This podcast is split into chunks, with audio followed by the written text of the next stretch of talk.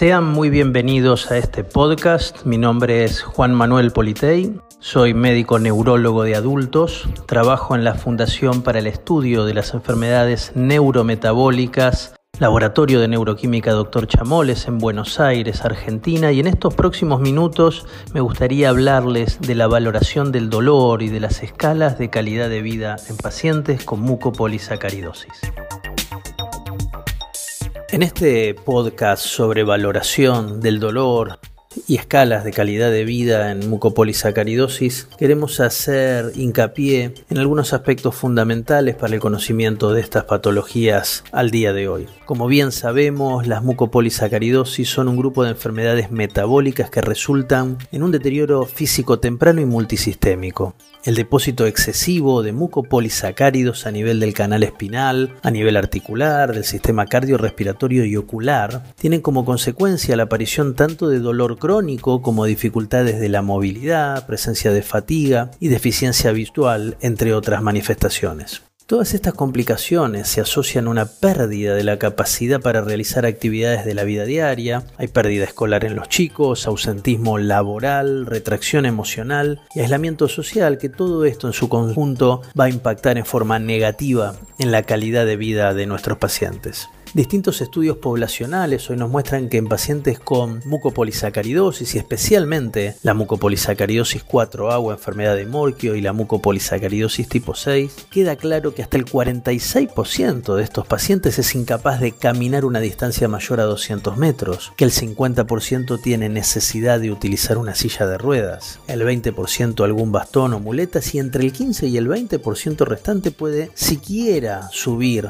algunas escaleras capacidad motora es el resultado también y la expresión del dolor articular y de la rigidez articular puntualmente en la mucopolisacaridosis tipo 6 o la severa hiperlaxitud en la mucopolisacaridosis tipo 4. Si bien existen tratamientos específicos para la mayoría de las mucopolisacaridosis, como por ejemplo la terapia de reemplazo enzimático, los parámetros que llevaron a su aprobación en los ensayos clínicos fueron puntualmente la respuesta funcional, como es la distancia caminada en 6 minutos, o la reducción del sustrato, que es la disminución de los mucopolisacáridos en orina. Pero estos ensayos clínicos no incluyeron como puntos de eficacia terminal primarios o secundarios a los cambios en las escalas de calidad de vida o cambios en las escalas de dolor. Estos parámetros de seguimiento relacionados a la calidad de vida, al rol emocional y social, así como las mejorías del dolor, tienen que ser incluidos en la actualidad al grupo de estudios utilizados para el seguimiento de un paciente, ya que muchas veces son los parámetros con mayor respuesta positiva que pueden justificar continuar el tratamiento.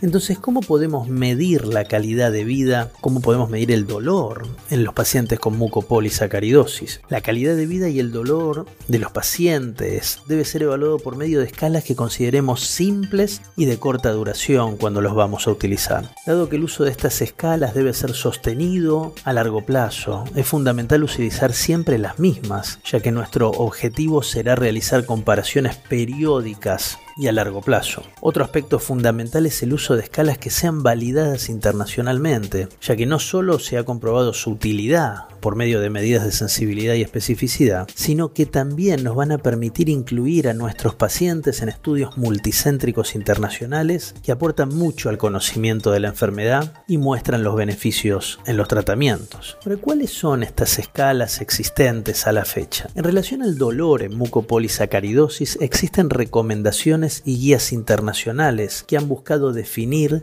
que las escalas sean útiles y simples. Todas las guías recomiendan utilizar escalas ajustadas a la edad de los pacientes o a la presencia, por ejemplo, de compromiso cognitivo. Como es muy sabido, la mucopolisacaridosis tipo 4 y la mucopolisacaridosis tipo 6 son mucopolisacaridosis que nunca van a afectar el desarrollo intelectual de los pacientes, por lo que no es necesario considerar el uso de escalas particularmente asociadas a compromiso cognitivo. Hoy sabemos, según las guías, que en pacientes pacientes de 4 años o menor edad, los cuales no pueden comunicarse verbalmente, se ha recomendado el uso de la escala que evalúa a través de movimientos de la cara, las piernas, actividad, llanto y capacidad de consuelo, lo que llamamos la escala FLAC. Esta escala tiene un puntaje final que va a variar entre 0 y 10, lo que indica que mm, A más número hay un aumento en la intensidad de dolor. Para los pacientes que tenemos entre 4 y 18 años recomendamos usar tres escalas. La escala de dolor facial revisada, el cuestionario de evaluación de salud de niños y la escala de calificación numérica. La primera escala de dolor facial es una medida que permite la cuantificación del dolor también en una escala de 0 a 10. La evaluación del dolor por esta segunda escala, también conocemos como CHAC, incluye una escala visual análoga de 15 centímetros de largo en la que corresponde un extremo cero cuando no hay dolor y un extremo opuesto que indica el dolor mayor tolerado. Finalmente, si la escala de calificación numérica es una escala simple, numerada del 0 al 10, donde va incrementando el número asociado a la presencia de dolor.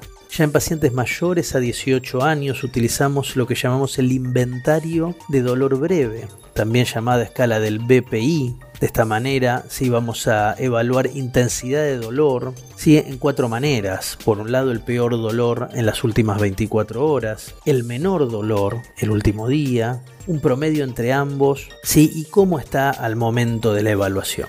Las escalas de calidad de vida ahora, ya por fuera del dolor, más utilizadas en mucopolisacaridosis, son las escalas EQ de 5 dominios y 5 niveles, que es la escala europea. Tenemos una escala que es la MPS-H, AQ o HAC, y la escala clásica que es la SF36. La escala EQ de 5 dominios y 5 niveles define la salud mediante un sistema descriptivo dividido en 5 dimensiones, es decir, movilidad, cuidado personal, actividades habituales, dolor y ansiedad. Y a través de distintas formas lo vamos a calificar. El paciente va a decir si tiene problemas, si no tiene, si los problemas son menores, si son graves. Finalmente, esta escala MPS-HAC es un instrumento de 52 preguntas, desarrollado inicialmente para el autocuidado y movilidad en pacientes con mucopolisacaridosis tipo 1, pero hoy se ha extendido al resto de las mucopolisacaridosis. Finalmente, la escala SF36 va a evaluar ocho dominios, divididos en funcionamiento físico,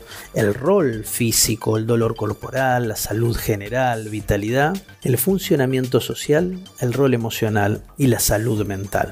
Porque recordemos que en nuestros pacientes se afecta la calidad de vida por presencia de dolor y sabemos que en esta enfermedad las causas de dolor son multifactoriales. Nuestros pacientes tienen signos de dolor nociceptivo, probablemente asociado a componentes artrósicos, dolor inflamatorio, dolor neuropático por compresión de nervios o del canal espinal. Por lo cual el uso de escalas hoy en día lo consideramos fundamental para el seguimiento y la cuantificación del beneficio posteriores al tratamiento. Muchísimas gracias.